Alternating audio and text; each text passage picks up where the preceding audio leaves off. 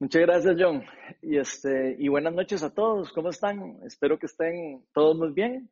Eh, ya me presentaron. Yo soy Ronald Steinfeld, soy el pastor de Viña Oeste.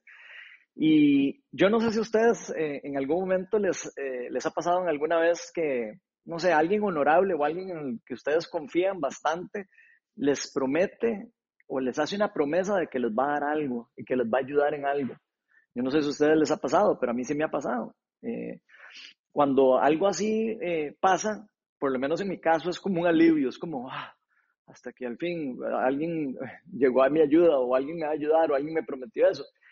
Y eh, realmente cuando esto ocurre o cuando esto alguien no lo ofrece, es como una certeza para nosotros. Y damos como por sentado prácticamente que esa persona que nosotros sabemos que nunca nos engaña o, o esta persona que nunca nos ha engañado va a cumplir su promesa. Y que esto es solo cuestión de tiempo en que en algún momento Él va a ayudar o nos va a suplir con lo que nos está prometiendo, ya sea, por ejemplo, que algún día se comprometió con nosotros en hacer un pago para la casa de nosotros, que se haya comprometido a ayudarnos en algo que estábamos necesitando particularmente o algo urgentemente que estábamos requiriendo y que esa persona simplemente nos dice, yo te ayudo, tranquilo, yo te voy a apoyar durante este tiempo. O simplemente nos prometió visitarnos. Tal vez alguno de nosotros, alguien nos prometió visitarnos eh, y estábamos sintiéndonos solos o lo que sea. Y eso es demasiado lindo cuando realmente alguien eh, le promete a uno eso y, realmente sabe uno que lo va a cumplir. Sea cual sea el caso, si esa persona eh, es digna de confianza, si esa persona, la que en este momento tal vez usted se está imaginando una persona en particular, es digna de confianza para usted, usted está seguro de que esa persona va a cumplir su palabra y que eso definitivamente nos va a quitar un gran peso o una gran incertidumbre con la que hemos estado viviendo. Eso es algo que es un gran alivio para todos nosotros. Y vieran que yo creo que esto muchas veces nos ocurre en una forma similar con nuestro Señor o con nuestro Dios. Es muy probable que en estos momentos, ¿verdad? En el que estamos viviendo, de varios de nosotros tengamos muchas preguntas en nuestra cabeza, nos estemos preguntando constantemente de qué es todo esto que está pasando, ¿verdad? ¿Por qué estamos viviendo todo esto? ¿Por qué está pasando todo esto del virus? ¿Por qué está todo tan complicado, todo alrededor de nosotros? ¿Por qué todos estamos aislados? Tenemos ganas de, de poder ver a, nuestra, a nuestra familia, a nuestros amigos. ¿De qué vamos a vivir? Tal vez muchos nos estamos preguntando. ¿Qué pasa con nuestros trabajos que se están cayendo o, que se han, bajado considerablemente? ¿Cuándo va a terminar esto? Este es el típico de preguntas que hay alrededor de nosotros constantemente. Y verán que yo creo que esto es normal, es, bastante normal que en estos momentos, eh, como estos, por supuesto, el, el enemigo va a usar todas estas cosas, va a poner todas estas voces, va a poner todas estas inseguridades para meterle a usted y a mí miedo para meternos duda en la cabeza. Pero a pesar de que nuestro enemigo siempre anda ahí jugando vivo, ¿verdad? Y metiéndonos mentiras en la cabeza y eh, tratando de meternos temor, nosotros podemos recordar que nuestro Señor, nuestro Dios, es un Dios bueno. Nuestro Dios es un Dios de confianza. Y recordamos también que Jesucristo, como estábamos celebrando la hora en la Santa Cena, murió para poder darnos a nosotros la posibilidad de vivir en el reino de Dios, traer ese, ese reinado al mundo, a ese mundo que estaba caído y que estaba bastante complicado por todo el efecto del gobierno del reino de las nieblas en el mundo. Y por supuesto que aunque sabemos que hay una gran tensión, ¿verdad? Ya hemos hablado de eso en varias ocasiones, una gran tensión, hay un gran choque espiritual entre el bien y el mal, el reino de Dios, el reino de la luz, eh, y todo el tiempo eh, que estamos viviendo a veces cosas malas, a veces vivimos cosas complicadas en el mundo, podemos estar súper seguros, podemos estar súper confiados de que esa promesa que Dios nos ha hecho a nosotros, que esa palabra que Él nos ha dado, se va a cumplir. Todas esas promesas, todas las cosas que Él nos ha dicho que se van a cumplir, que se nos va a dar, está ya de hecho en proceso. ¿En proceso de qué? En proceso de construcción y de edificación. Y también podemos recordar que nuestro Señor ya actuó en el mundo caído. Ya nuestro Señor Jesucristo vino y actuó y vino a invadir el reino de Dios por medio de su muerte y su resurrección y el sacrificio que él hizo en la cruz. No solo eso, ¿verdad? Sino también sabemos que él dejó al Espíritu Santo, al Espíritu de Cristo en su lugar con nosotros. ¿Para qué? Para apoyarnos durante todo este tiempo de, dificultad, durante todo este tiempo mientras se restablece o se, termina de edificar el reino de Dios por completo en la tierra. Y hoy vamos a estar hablando un poco acerca de esta tercera persona de la Trinidad. Y vamos a, estar tocando hoy parte de algunos de los roles que esta tercera persona, la persona del Espíritu Santo, tiene y que Dios ha dejado para nosotros en este mundo. Por eso la charla de hoy la titulé La persona del Espíritu Santo como el Paracleto. Ahora vamos a ver un poco qué es lo que significa esa palabra Paracleto. Pero hoy vamos a estar eh, prácticamente navegando en el capítulo 14 del Evangelio de Juan. Así que los que traen Biblia, les voy a pedir que abran sus Biblias y busquen eh, Juan en el capítulo 14. Y si no traen Biblia, vamos a, eh, pedir que las personas que nos proyecten los versículos, así que no tengan ningún problema. Yo voy a leerles aquí los versículos desde mi iPad. Dice lo siguiente, Juan 14, del 15 al 27. Dice, si ustedes me aman, este es Jesús hablando, obedecerán mis mandamientos. Y yo le pediré al Padre y Él les dará otro consolador. Esta palabra que está eh, ahí en griego es paracletos. Después vamos a ver lo que significa.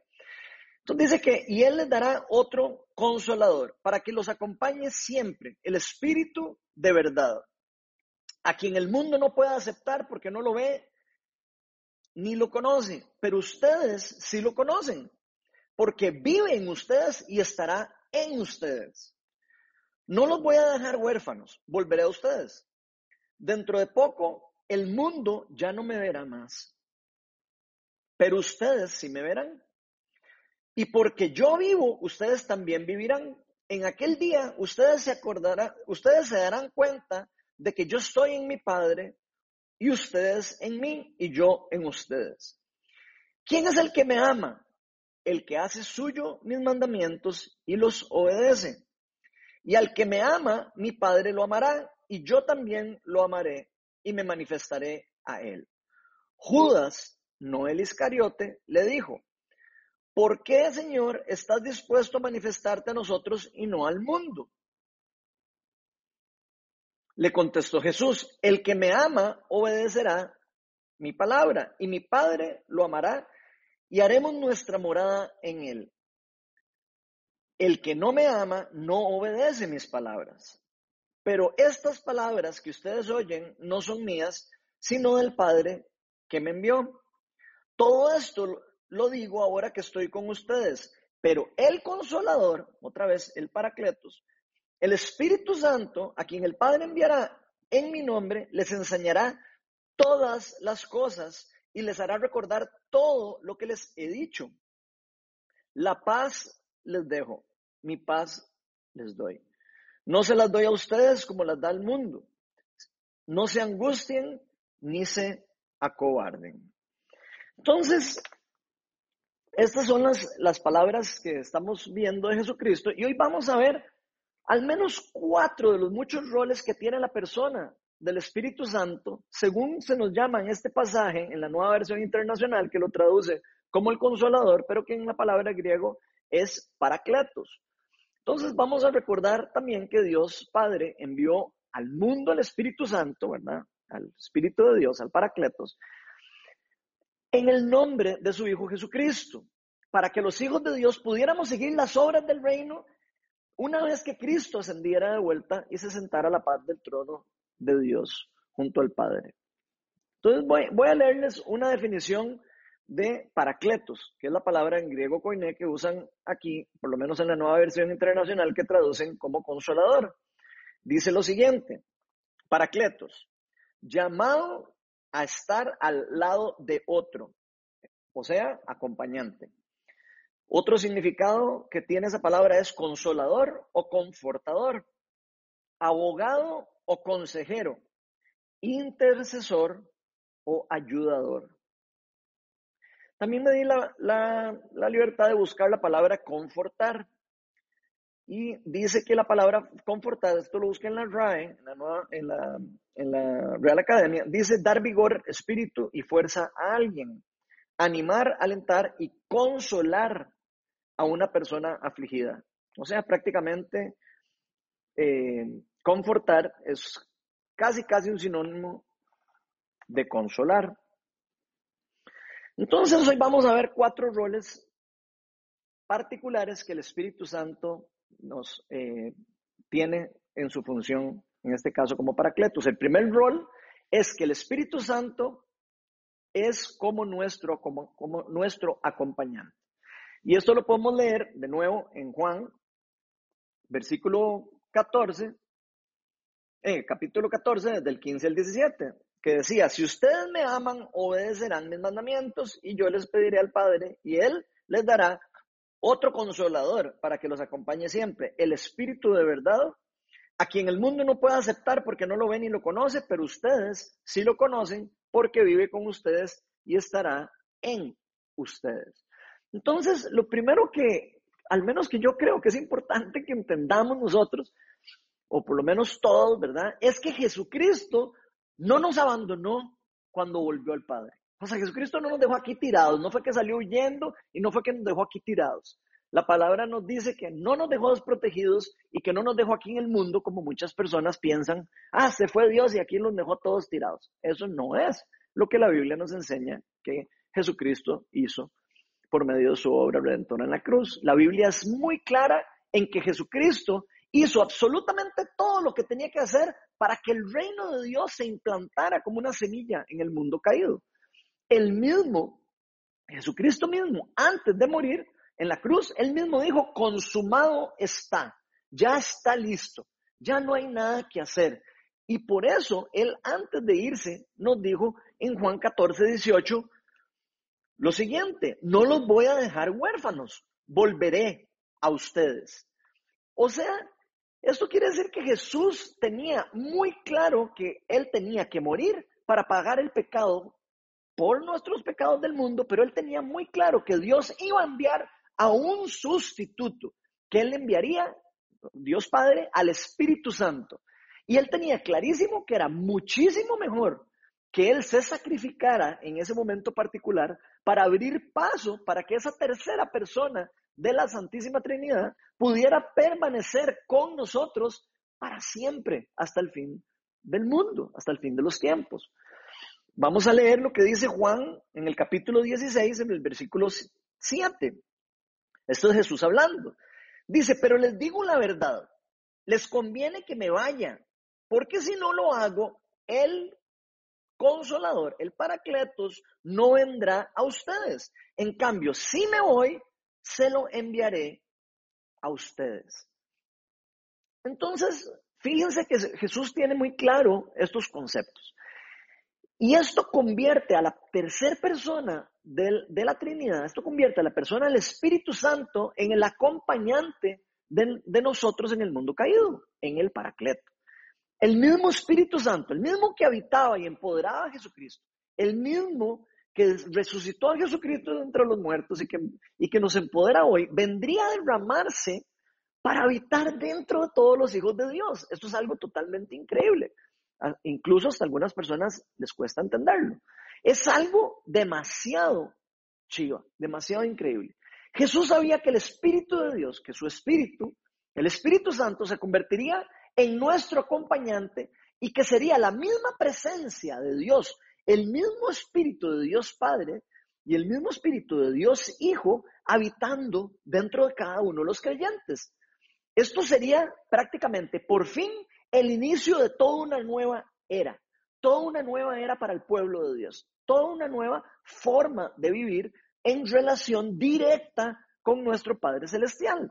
Esto prácticamente significaría una humanidad restaurada y empoderada, representando a este nuevo ejército, a este nuevo pueblo de Dios que, iba a estar en el mundo eh, representando al reino de Dios en la tierra. Si se acuerdan en el Antiguo Testamento, si alguno ha leído el Antiguo Testamento, se van a dar cuenta que el Espíritu de Dios se reposaba sobre algunas personas. El Espíritu Santo al igual como lo hace ahora, solo que de una forma un poco diferente, digamos, se reposaba sobre algunas personas, escogía ciertas personas, las acompañaba, las empoderaba, las respaldaba. Pero en ese tiempo particular, en el tiempo del Antiguo Testamento, esa compañía estaba como limitada, podríamos decir, a un pequeño grupo de personas. Por ejemplo, podemos ver en el, caso de Josué. Vamos a ver un versículo en el libro de Josué, en el capítulo 1, versículo, versículo 9. Aquí se le está hablando Josué. Dice, ya te lo he ordenado. Sé fuerte y valiente. No tengas miedo ni te desanimes, porque el Señor tu Dios te acompañará donde quiera que vayas. Entonces, vean, el Espíritu de Dios nos ha acompañado siempre, desde el Antiguo Testamento hasta hoy. Aquí Dios le está ofreciendo, le está diciendo, le está prometiendo a Josué que sea fuerte y valiente, que Él siempre va a estar con él. Y eso fue así para José para Josué, si ustedes estudian un poco la Biblia, se van a dar cuenta que Dios realmente cumplió su palabra con Josué, pero por medio de Jesucristo, por medio de esta gran obra redentora que Cristo llegó a cumplir posteriormente, eh, bastante tiempo después, se cumplió no solo esta promesa que Dios le hizo a Josué, particularmente para Josué, sino se cumplió esta promesa que se le hizo a él hacia todas las personas que quieran seguir a Dios, las personas que quieran entregarle la vida a Él. Donde quiera que sea que vayamos los hijos de Dios, dice la palabra que el Espíritu Santo, el Espíritu de Dios, el Espíritu de Cristo nos acompañará en las buenas y en las malas. Esto quiere decir, por supuesto, y siempre ha significado, Dios es omnipresente, Dios está en todo lugar. Dios puede estar en cualquier lugar al mismo tiempo. Pero eh, no solo puede estar en todo lugar al mismo tiempo, sino que se nos está diciendo particularmente que por medio de la obra redentora de Cristo, ahora se nos ha dado a nosotros el privilegio, a todos los hijos de Dios, de ser llamados ahora hijos de Dios y ser portadores de su Espíritu Santo, ser templos del Espíritu Santo, como lo dicen en otros pasajes en la palabra de Dios. Y yo quiero que por un, por un momento usted se imagine lo que esto realmente significa. Piense por un momento lo que, este, lo que esto significa. Que usted y yo, si somos hijos de Dios, si le hemos entregado la vida a Cristo, somos portadores de ese mismo espíritu que acompañaba a Cristo, ese mismo espíritu que empoderaba a Cristo, ese mismo espíritu que guiaba a Jesucristo, ese mismo espíritu que empodera a todos los cristianos, vive en nosotros. Eso es algo realmente increíble. Porque todos y cada uno de los que somos discípulos de Jesucristo, todos los que le hemos entregado la vida, podemos caminar en este mundo como sus representantes, portando no solo la autoridad que se nos ha transferido por medio de Jesucristo, sino también se nos ha pasado el poder del, eh, ese mismo poder se nos fue transferido por medio de Jesucristo a los creyentes. ¿Por qué? Porque Dios cumplió la promesa de que iba a enviar a su hijo Emanuel. No sé si se acuerdan, pero Emanuel significa el Dios con nosotros, el Dios que está con nosotros y que estará con Dios, con nosotros siempre. El segundo rol que vamos a ver hoy es el Espíritu Santo como nuestro abogado, defensor o intercesor, que también tiene que ver con la palabra paracletos. Y aquí vamos a leer lo que nos dice Juan en el capítulo 14, versículos 18 y 19. Dice, no los voy a dejar huérfanos, volveré a ustedes. Dentro de poco el mundo ya no me verá más, pero ustedes sí me van a ver, sí me verán. Porque yo vivo, ustedes también vivirán. Y aquí hay algo sorprendente. Jesús está siendo un intermediario entre nosotros, está siendo un abogado defensor, un intercesor entre nosotros.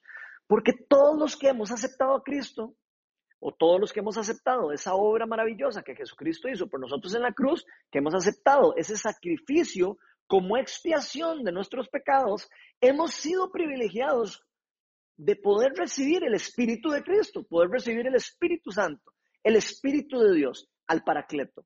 Eso significa que Cristo vive dentro de nosotros. Y Cristo en nosotros, dice la palabra, que es la esperanza de gloria. Si hay alguna esperanza que usted y yo podemos tener, es que Cristo esté en usted o en mí o en nosotros. Esto implica que si Cristo resucitó entre los muertos por el poder del Espíritu Santo, nosotros, usted y yo, vamos a ser resucitados de entre los muertos también por el mismo poder y el mismo Espíritu que lo resucitó a él. Vean lo que nos dice Romanos 8, 11. Dice lo siguiente.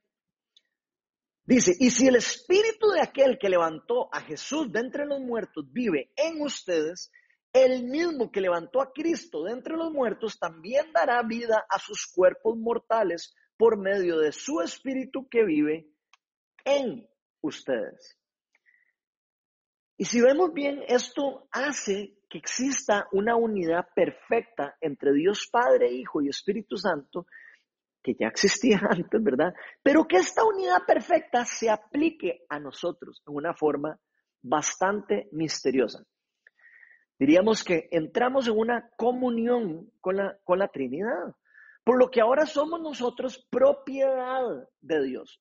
Somos propiedad de Jesucristo y por ende propiedad del Espíritu Santo. Ahora tenemos a Cristo como un intercesor actuando por medio de su Espíritu que habita en nosotros y todas las cosas que Cristo logró en la cruz se acreditan a nuestro favor, actuando Él como nuestro abogado, como nuestro intercesor y como nuestro defensor. Vean lo que dice Primera de Juan en el capítulo 2, versículo 1 y 2. Dice, mis queridos hijos, les escribo estas cosas para que no pequen. Pero si alguno peca, tenemos ante el Padre un intercesor, a Jesucristo el justo. Él es el sacrificio por el perdón de nuestros pecados, y no solo por nuestros pecados, sino por los de todo el mundo. Entonces, fíjense lo profundo de lo que se nos está diciendo aquí. De hecho, esto va mucho más allá en las, en las escrituras, va mucho más allá de estas palabras tan sencillas como estamos leyendo. La Biblia, si ustedes la estudian a profundidad, nos va a enseñar de que absolutamente todas las promesas, y escuchen bien porque eso es demasiado importante, todas las promesas que Dios hace en la Biblia, todas las promesas del Antiguo Testamento, todas las promesas del Nuevo Testamento, todas las promesas, todo lo que Él ha prometido que va a cumplir, todo lo que va a cumplir, se cumplen por completo en Cristo. ¿Por medio de qué? Por medio del poder del Espíritu Santo o por medio del Espíritu de Cristo que vive y habita dentro de cada uno de los creyentes. Vean lo que dice 2 Corintios 1 del 20 al 22. Dice, todas las promesas que ha hecho Dios son sí en Cristo. Así que por medio de Cristo respondemos, amén, así sea, para la gloria de Dios. Dios es el que nos mantiene firmes en Cristo, tanto nosotros como a ustedes. Él nos ungió, nos selló como propiedad suya y puso su espíritu en nuestro corazón como garantía de sus promesas. Entonces, yo no sé si están viendo lo, lo, increíble de esta promesa, porque se nos está diciendo que así como el Espíritu Santo es el sello o la marca de la propiedad del Dios Trino, o sea, todo lo que tiene el Espíritu Santo está marcado con la propiedad de Jesucristo.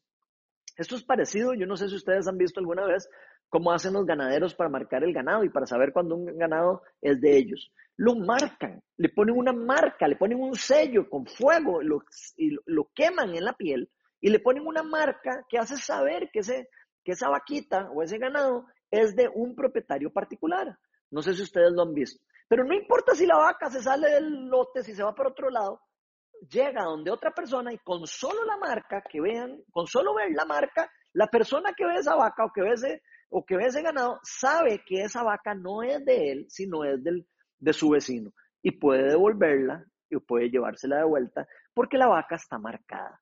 No hay forma de que la, de que la vaca pierda el, el, como decir, el sello de la propiedad de quien era su dueño. Lo mismo está diciendo Dios que ocurre con el Espíritu Santo una vez que nos sella a nosotros, una vez que el Espíritu de Dios entra y hace su morada en nosotros como creyentes. Dice la palabra que quedamos marcados como un, como un sello. Y este sello es de Cristo. Esto es un sello que fue pagado por un precio, por el precio más alto que alguien puede pagar en este mundo, que es el precio de la sangre del Cordero de Dios, el precio que pagó Jesucristo en la cruz. Esto quiere decir que cuando nosotros nos volvemos eh, a Dios, nos volvemos propiedad de Dios. Esto quiere decir que nos volvemos propiedad de la persona del Espíritu Santo y de propiedad de Cristo. Y entonces, de esta forma, el Espíritu Santo, el Paracleto, siempre va a testificar a favor de Cristo, ya sea en nosotros o alrededor de nosotros, el Espíritu Santo siempre va a testificar a favor de Cristo. Esto quiere decir que va a respaldar el mensaje del Evangelio que predicamos, si es que estamos predicando el Evangelio, o va a respaldar la obra de Cristo alrededor de todo lo que se esté ocurriendo en el, en el mundo caído. O sea, podemos decir que cuando nosotros predicamos el Evangelio, de alguna manera, en este momento, lo que yo estoy haciendo está respaldado y está siendo testificado por el Espíritu Santo. El Espíritu de Dios que habita en este momento en mí hace que Cristo dentro de mí respalde lo que yo estoy diciendo o lo que cualquier persona que sea hija de Dios está diciendo si está predicando la palabra de verdad o está predicando a Cristo. Esto quiere decir más o menos como cuando estábamos en el conde, cuando decíamos que todos que teníamos un apadrine. Eso quiere decir que todas las personas que están predicando el Evangelio, las personas que predican a Jesucristo como el Señor y Salvador, tienen al Espíritu Santo que testifica y que en cierta manera eh, respalda las palabras que la persona está diciendo. Vean lo que dice Juan 15, versículo 26.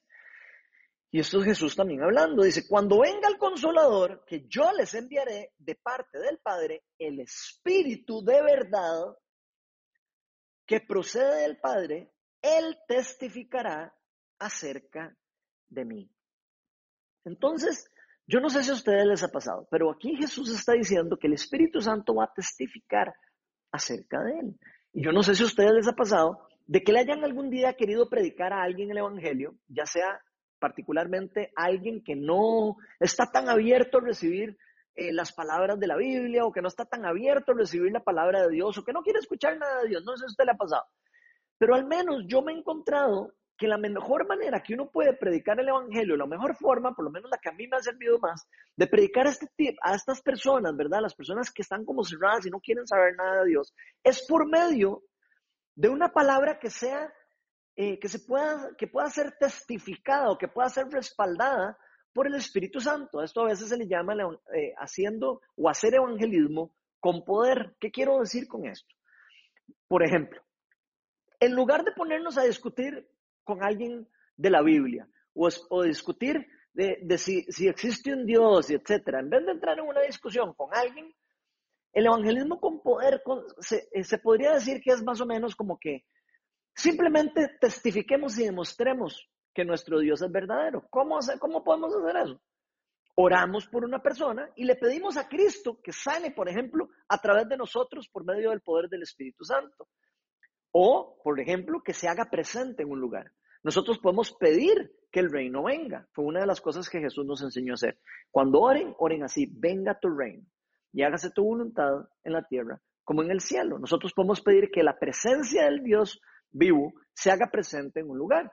En algunas ocasiones, en la gran mayoría, pero no en todas, las personas reciben cierta sanidad o pueden recibir una sanidad completa. En otras, la persona puede sentir la presencia de Dios, puede simplemente sentir que hay un Dios verdadero, puede sentir que hay un Dios que lo está tocando en ese momento. O sea, quiere decir que estamos abriendo una forma eh, genuina y verdadera para que esa persona pueda tener un encuentro personal con Dios. Y una vez que una persona siente, por ejemplo, la presencia de Dios o recibe una sanidad, normalmente, normalmente, no siempre, he visto casos donde no, normalmente se abre un poco más a recibir más información del Evangelio. Algunas personas inmediatamente dicen, este es el Dios verdadero y quieren seguir a Cristo inmediatamente. Otras personas tal vez nada más abren un poco más su corazón y empiezan a recibir o quieren o, dejan que uno em, pueda explicar un poco más acerca de este Evangelio, acerca de Jesús, acerca de Dios Padre y Espíritu Santo. Pero este ejemplo lo pongo porque de esta forma el Espíritu Santo intercede intencionalmente para que las personas podamos experimentar el reino de Dios de cierta manera y que podamos poner nuestra fe en Jesucristo, que podamos poner la fe en Dios y que podamos eh, saber y tener una garantía de lo que se nos está predicando viene de la verdad. Por eso Cristo llama al Espíritu Santo también el Espíritu de la verdad. En pocas palabras, podemos decir que el Espíritu de Dios testifica que las palabras del Evangelio, que las palabras que una persona que está con el Espíritu Santo eh, o las palabras de Cristo son reales y son verdaderas y aplican para la vida de cada uno de nosotros. Aquí en la viña, en Viña Oeste, por, en, en este caso, llamamos esto predicar y demostrar el Evangelio. ¿Esto qué decimos con esto? Estamos predicando la palabra de Dios, estamos predicando lo que la palabra de Dios dice, pero estamos demostrando también al mismo tiempo que el reino de Dios está al alcance de nosotros. Esto podríamos decir que es hacer evangelismo de la misma forma como lo hacía Jesucristo y como lo hacían los apóstoles y lo hacían los discípulos, principalmente al inicio de la iglesia o en la iglesia primitiva.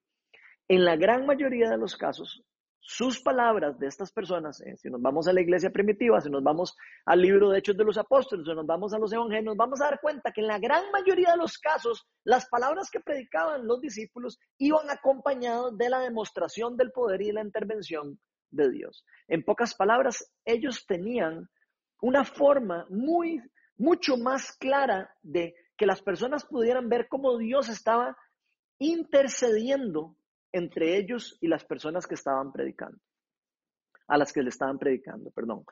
Por otro lado, muchas veces el Espíritu Santo, el Espíritu de Dios, no solo testifica del Evangelio de Cristo o de las obras que estamos haciendo para el reino de Dios, o sea, no solo hace eso, sino también, debido a todo lo malo que ocurre en el mundo caído, la persona del Espíritu Santo, como el Paracleto, va a interceder por nosotros, ya siendo él un, intercesor también entre eh, Dios Padre, Jesucristo y el mismo, que son los tres una misma persona.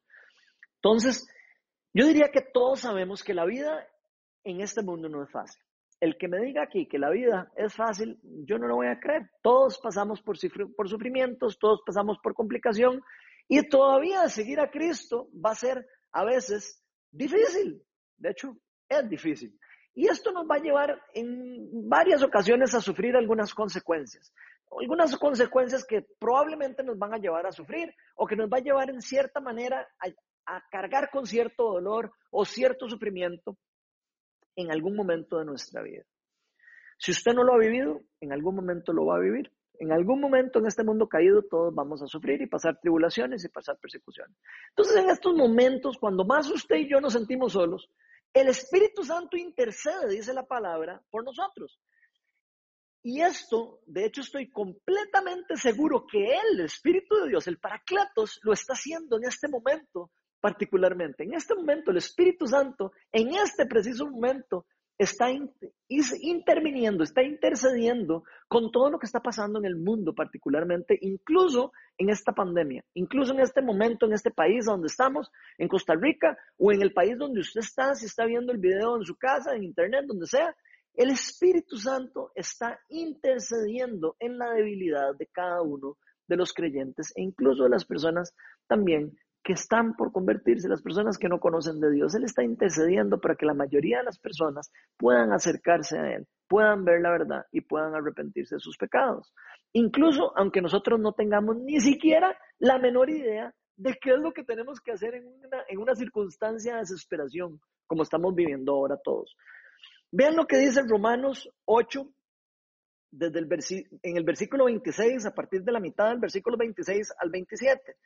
Dice, nosotros no sabemos qué pedir, pero el Espíritu mismo intercede por nosotros con gemidos que no pueden expresarse con palabras. Y Dios, que examina los corazones, sabe cuál es la intención del Espíritu, porque el Espíritu, como Paracleto, intercede por los creyentes, conforme a la voluntad de Dios. Así que entendiendo que no estamos solos, ¿verdad? Entendiendo que tenemos un paracleto, que tenemos un acompañante, como vemos en, uno de los puntos anteriores, Confiamos en que sea lo que sea que usted, que usted esté viviendo, sea lo que sea que esté ocurriendo alrededor de nosotros, aunque parezca malo, aunque parezca que estamos viviendo lo peor que podemos estar viviendo, aunque tengamos el COVID a todo alrededor de nosotros, esta enfermedad tan complicada y tan terrible y tan pegajosa, sabemos que algo bueno está ocurriendo. Algo bueno, aunque no lo entendamos, está ocurriendo o está sucediendo o va a ocurrir alrededor de nosotros dentro del plan de salvación que tiene Dios para con nosotros. Y eso es una excelente noticia para todos. El tercer rol que vamos a ver es que el Espíritu Santo, como nuestro consolador y como nuestro confortador, si vamos a Juan 14, del 20 al 23, vamos a ver que dice lo siguiente. En aquel día ustedes se darán cuenta de que yo estoy en mi Padre y ustedes en mí y yo en ustedes. Fíjense en esta unidad con la Trinidad y nosotros. ¿Quién es el que me ama? El que hace suyos sus mandamientos y los obedece. Y al que me ama, mi Padre lo amará y yo también lo amaré y me manifestaré en él. Vean qué promesa más increíble. Judas, no el Iscariote, le dijo, ¿por qué, Señor, estás dispuesto a manifestarte a nosotros y no al mundo? Le contestó Jesús, el que me ama obedecerá mi palabra, y mi Padre lo amará y haremos nuestra morada en él. Entonces vean qué promesa más increíble. Una de las cosas que más nos puede traer consolación, paz, tranquilidad, consuelo, confort espiritual, ¿qué puede ser? Es saber que ahora nosotros podemos estar en una unión genuina, en una unión real, en una unión perfecta con nuestro Señor, con nuestro Creador, con nuestro Padre Celestial. Que podemos disfrutar de una relación con nuestro Creador. Que a pesar de nuestras dificultades, que a pesar de nuestros pecados, que a pesar de todos los errores que cometemos, nosotros estamos en una relación perfecta que se nos fue dada por medio del sacrificio que Cristo hizo y que ganó por nosotros en la cruz. Y esto fue algo que Cristo recuperó por nosotros. Esto no fue algo que usted y yo nos ganamos. Es algo que nos dio por gracia. Es un regalo que se nos da por gracia y que es el mayor milagro que cualquiera de nosotros puede experimentar. Nosotros podemos experimentar sanidades, que desaparezca el virus, que desaparezca todo lo que usted quiera. Pero el milagro más importante que usted y yo podemos experimentar en este mundo es la salvación, el recibir al Espíritu Santo y que ese Espíritu habite en nosotros, de forma de que usted y yo podamos estar en una relación genuina y perfecta con nuestro Dios y nuestro Padre Celestial. Y eso es un gran confort.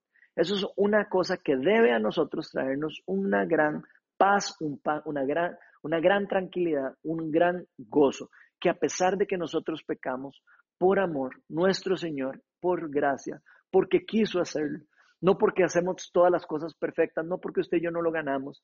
Cristo murió por el perdón de nuestros pecados para restablecer la relación que usted y yo teníamos rota inicialmente con nuestro Señor y con nuestro Padre Celestial. Una vez que usted y yo entendemos eso, una vez que las personas entendemos ese concepto tan importante de estar en una relación con Dios, no importa y créame, no importa, pase lo que pase en nuestra vida, vean cosas complicadas, que se venga el virus, que se vaya el virus, que vengan situaciones difíciles, que se vaya la plata, que venga el sufrimiento, que venga enfermedad, que venga tribulación, que venga persecución. Sabemos que pase lo que pase, cualquier cosa que ocurra alrededor de nosotros, usted y yo, si le hemos entregado la vida a Cristo, somos de Cristo y estamos en una comunión con Él para siempre. Es una unión perfecta. Es una unión que nadie nos la puede quitar. Estos tiempos en que vivimos en este mundo son pasajeros. Todo lo que usted y yo estamos viviendo en este momento son pasajeros. Por más buenos y bonitos que sean los tiempos que usted ha vivido, que está viviendo, jamás se van a comparar con la gloria que se va a manifestar en nosotros cuando el reino de Dios se manifieste y venga Jesucristo en su segunda venida. Eso va a ser una cosa maravillosa. Cuando el reino de Dios se termine de establecer en el mundo caído, va a terminar de existir el sufrimiento, va a, terminar de existir el dolor. Y Cristo va a poder ser revelado en su totalidad. Va a poder ser revelado en todas las cosas y en toda la, la creación. Incluso la creación va a ser transformada. ¿Qué más confort que saber que eso es una promesa que Dios va a cumplir? En pocas palabras, aunque este mundo, aunque en este mundo suframos, siempre vamos a poder ser consolados. Siempre vamos a poder reconocer nuestra verdadera identidad y vamos a poder sentir un consuelo, una paz, una tranquilidad que nosotros ya estamos a salvo.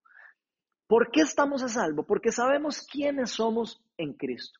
Nuestra nueva identidad nos permite a nosotros vivir nuestra vida con un confort, no un confort de estar uno como un bagazo, no un confort que lo hace uno no hacer nada, no, un confort que lo hace uno saber que nadie le puede arrebatar a uno la vida de uno a Cristo, porque somos de Él. Él ya pagó el precio por usted y por mí si usted ya le entregó la vida al Señor y que Él siempre, por medio de su Espíritu Santo, aunque Él ya no está en la tierra, Él dejó a la tercera persona, el Espíritu Santo, la cual siempre va a consolarlo a usted y siempre va a consolarme a mí y nos va a recordar todas las cosas verdaderas y todas las cosas que, incluso las promesas que a nosotros se nos olvidan a cada rato, Él nos va a consolar y nos va a decir, acuérdense de las promesas y de las verdades que yo les he dado del reino de Dios, lo que ustedes van a experimentar. Nunca se olviden de esas cosas. Vean lo que nos dice Pablo en Gálatas 4, del 4 al 7. Nos dice, pero cuando se cumplió el plazo, Dios envió a su Hijo, nacido de una mujer, nacido bajo la ley, para rescatar a los que estaban bajo la ley a fin de que fuéramos adoptados como hijos. Ustedes ya son hijos. Dios ha enviado a nuestros corazones el espíritu de su Hijo, el espíritu de Jesucristo, el Espíritu Santo, el que clama, Abba, Padre. Así que ya no eres esclavo, sino hijo. Y como eres hijo, Dios también te ha hecho heredero. Vean, de verdad pongamos atención en esto, porque esto tiene que ver con nuestra identidad en el reino de Dios. Tiene que ver con quiénes somos nosotros en este mundo. Usted puede creer que usted es un huérfano, usted puede creer que Dios no lo quiere, usted puede creer un montón de cosas. La palabra nos está diciendo que Cristo murió en la cruz para darnos a nosotros vida y darnos el privilegio de ser hijos suyos. Él nos adoptó como sus hijos, nos hizo suyos y nos dio todos los privilegios de un hijo genuino, de un hijo verdadero, tanto que nos hizo herederos y coherederos del trono de Cristo. Ahora dice la palabra que somos parte de su familia, somos parte de una familia, de una familia trinitaria, Padre, Hijo y Espíritu Santo. Si lo quieren ver y somos parte de una familia también que lo es el cuerpo de Cristo, Cristo o la iglesia o todos los hijos de Dios. Eso quiere decir que nosotros vamos a ser herederos de las promesas y vamos a ser coherederos de todas las cosas que Cristo ganó por nosotros en la cruz. Y gracias a toda esta nueva herencia que tenemos a nuestro favor, ¿verdad? Es como si hubieran depositado un montón de plata a nuestro favor, una herencia que está ahí disponible para nosotros, es que nosotros ahora podemos dejarnos de llevar, o sea, vamos a dejar de vivir en nuestras propias inseguridades, en nuestras formas de pensar, eh, nuestras inseguridades, nuestros temores, todas esas cosas que nos hacen a nosotros pensar eh, que, estamos abandonados, que Dios no nos quiere, todas esas cosas que están ligadas a esa antigua vida que nosotros teníamos y que está ligado a una antigua, una antigua identidad que nosotros teníamos. Eso nos va a permitir que nosotros empecemos a dejarnos a ser guiados por Dios como hijos legítimos, como hijos verdaderos, como sus herederos. Vean lo que nos dice Romanos 8:15. Dice, y ustedes no recibieron un espíritu que de nuevo los esclavice al miedo, sino el espíritu que los adopta como hijos y les permite clavar, clamar, Abba, Padre. Les permite clamar, Papito. Nos permite decirle a Dios, a ese Dios que nosotros creíamos que estaba largo, ese Dios que creíamos que, que no nos quería, o ese Dios que en nuestra mente creemos que está muy largo de nosotros, nos está diciendo ese Espíritu de Dios, el que yo deposito en todas las personas que, que ponen la fe en Cristo, les va a permitir a ustedes poder decir, Dios, tú eres mi papito, tú eres mi, mi, mi, mi creador, yo soy tuyo, y eso es algo demasiado profundo. Eso es algo que tiene que ver con nuestra identidad en el reino. Aquí Pablo nos está diciendo, ustedes no recibieron el Espíritu Santo, ustedes no recibieron esa promesa tan increíble, ustedes no recibieron el Espíritu de Cristo para seguir viviendo como esclavos en este mundo. ¿Esclavos de qué? Esclavos del temor, esclavos de sus inseguridades. Ustedes recibieron el Espíritu de Cristo, el Espíritu Santo, que los adopta como hijos de Dios, que les permite volverse a Dios y que les permite poder decirle, aquí estoy, papito, aquí estoy. Soy imperfecto, tengo mis defectos, tengo mis caídas, tengo mis, mis, cosas, eh, tengo mis, mis debilidades, pero aquí estoy. Y ahora, gracias a ti, estoy en una relación contigo. Y yo quiero ser guiado por ti. Ahora soy tu hijo amado. Imagínense qué lindo eso. En pocas palabras, Pablo nos está diciendo aquí que el Espíritu Santo nos conforta, dándonos el derecho, la tranquilidad y la paz para poder ver a Dios como nuestro papito, como nuestro papá. O sea, ya no hay temor, ya no tiene usted por qué temer, ya no tiene usted por qué temer si muere, ya no tiene usted temer si, si pasa algo, porque ya somos ahora propiedad de Dios. Ahora, todo lo que ocurre, somos para Dios. Ya incluso nuestra vida no nos pertenece a nosotros, le pertenece a nuestro Señor Jesucristo. Vean lo que nos dice el, eh, Juan, el apóstol Juan, en el capítulo 14, versículo 27 que estábamos leyendo. De hecho, así es como terminan los versículos que estábamos leyendo. Dice, la paz les dejo, mi paz les doy. Ya no se las doy a ustedes como las da el mundo. No se angustien ni se acobarden. Y aquí yo quiero resaltar una cosa. El mundo nos ofrece un montón de tipos de, de, falsa paz. Nos ofrece un montón de cosas que nos hace creer que ya estamos seguros. Tan es así que todos ahora en el COVID fueron a buscar papel higiénico porque creían que eso los iba a hacer seguros. Y yo sé que se están riendo. Así somos nosotros. Creemos que la seguridad, creemos que la paz va a estar en las cosas del mundo y en cosas tan ridículas como el papel higiénico, en cosas tan ridículas como el dinero, en cosas tan ridículas como cosas temporales que se nos pueden quitar o que se pueden ir en cualquier momento. El mundo nos ofrece paz temporal, pero esta paz que está prometiendo Dios, esta paz, este gozo, esa consolación, ese confort que está disponible para, los, para nosotros, solo puede venir por medio del Espíritu Santo, que es el Paracleto. Solo es posible por medio de conseguirla a través de nuestro Dios, a través del Espíritu de Dios que es depositado en cada uno de nosotros. No existe otra forma en la que usted y yo podamos experimentar esa paz perfecta, ese shalom, esa, esa llenura completa que nos pueda hacer nosotros recibir la completa paz, la completa satisfacción, la completa tranquilidad de saber de que nosotros pertenecemos a nuestro Dios. Y por supuesto que esto tiene que ver o tiene, eh, debería ser parte de nuestra vida diaria como hijos de Dios. Si nosotros somos hijos de Dios, este concepto debería cambiar la forma de cómo nosotros vemos el mundo, debería cambiar la cosmovisión de nosotros. ¿Por qué? Porque Cristo ya pagó el precio para que usted y yo pudiéramos recibir este increíble regalo. O sea, Cristo pagó para darle a usted una nueva identidad que lo va a permitir a usted pensar diferente. Le va a, pedir, le va a permitir a usted renovar su mente y ver las cosas de una forma diferente.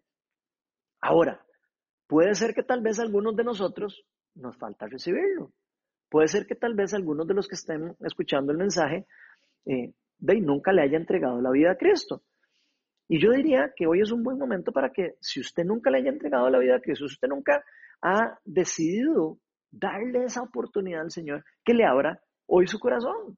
Hoy usted tiene la oportunidad de abrir su corazón, abrir sus manos y permitirle al Espíritu Santo que sea depositado en usted por medio del sacrificio que, Jesucristo hizo por usted. Y créame, esto es lo mejor que nos puede pasar a cada uno de nosotros como hijos de Dios. No pierdan esa oportunidad. Por último, el cuarto rol es el Espíritu Santo como nuestro consejero y nuestro ayudador.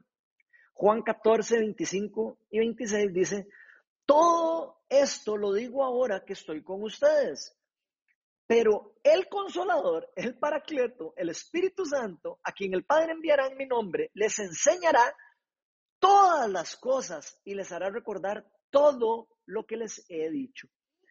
Entonces, veamos que en este pasaje se nos termina diciendo que este paracleto, este consejero, como lo traduce la nueva versión internacional particularmente, el Espíritu Santo nos va a enseñar todas las cosas. Y no solo eso, sino nos hará recordar todas las cosas que Jesucristo en algún momento ha dicho. Incluso si usted lee la palabra, se las va a revelar y se las va a explicar, se las va a enseñar y se las va a revelar en la forma en como tiene que ser revelado por medio del Espíritu de verdad. O sea, el Espíritu Santo es nuestro ayudador, nuestro eh, capacitador, por decirlo en, nuestra, en cierta manera. Él nos enseña constantemente. Esto quiere decir que Él nos va a enseñar cosas que nos van a convenir, nos va a enseñar cosas constantemente, cosas que nos va a servir a nosotros, por supuesto, crecer espiritualmente, que nos va a capacitar y que nos va a enseñar cosas que están alineadas, por supuesto, a la voluntad de Dios y a la verdad que tiene Dios para con nosotros. Y yo aquí quiero hacerle alguna pregunta a, ustedes. ¿Para qué buscamos algunas veces a, personas como consejeros? ¿Para qué? A veces vamos a donde un consejero. ¿Por qué a veces queremos ir a donde alguien que nos aconseje? Por supuesto que para recibir un consejo, o sea, para recibir una dirección, para recibir un, un, mejor camino o para que nos den una claridad hacia dónde ir o qué decisión tomar en una eh, decisión complicada que tengamos que recibir. Acudimos donde un consejero para recibir una dirección, una guía, para realmente tener la seguridad de que vamos a ir por el mejor camino, ¿cierto? Bueno, lo que, lo que, los que hemos puesto la fe en Cristo, si usted ya puso la fe en Cristo, usted puede estar completamente seguro o, o segura de que usted ya tiene acceso directo al mejor consejero que existe en el mundo, a este Espíritu Santo como el Paracleto. Él siempre va a llevarnos hacia la verdad. El Espíritu de Dios nos va siempre a revelar la verdad. Siempre va a guiarnos a Jesucristo. El Espíritu de Dios siempre va a empujarnos a nosotros y a revelarnos el Evangelio para llevarnos a Cristo, nuestro Salvador. Por supuesto, nada que venga del Espíritu de Dios nos puede alejar de Dios. Más bien, todo lo que viene del Espíritu de Dios nos va a acercar a Cristo. Todo lo que viene de Dios nos acerca a Él. E incluso estas cosas lo pudieron ver los profetas, todas estas revelaciones. Vean cómo, por ejemplo, Isaías profetizó acerca de lo que iba a ocurrir con Cristo en Isaías 11, versículo 2. Dice, el Espíritu del Señor reposará sobre él. Está hablando del Espíritu de Dios, el Espíritu Santo, el Paracletos. Está hablando del Espíritu Santo que sí va a reposar sobre el Mesías. Dice, el Espíritu del Señor reposará sobre él, espíritu de sabiduría y de entendimiento, espíritu de consejo y de poder, espíritu de conocimiento y de temor al Señor.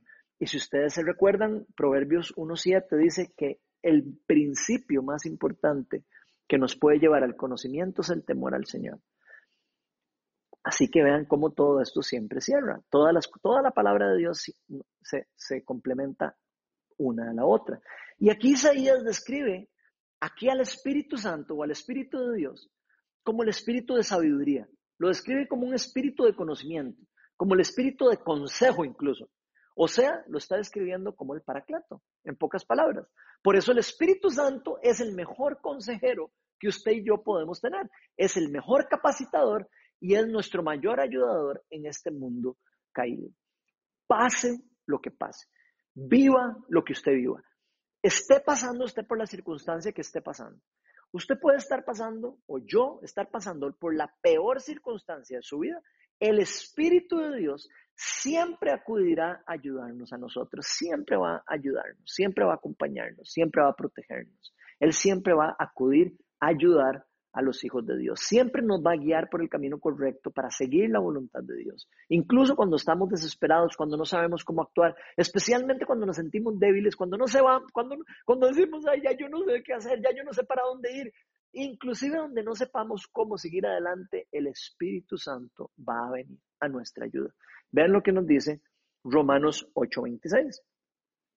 Dice, asimismo, en nuestra debilidad, el Espíritu acude a ayudarnos.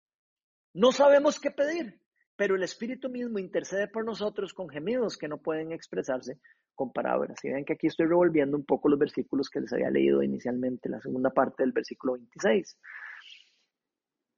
Esto quiere decir que nuestro Espíritu Santo, el Espíritu de Cristo, es el mejor consejero, que Él es el mejor ayudador.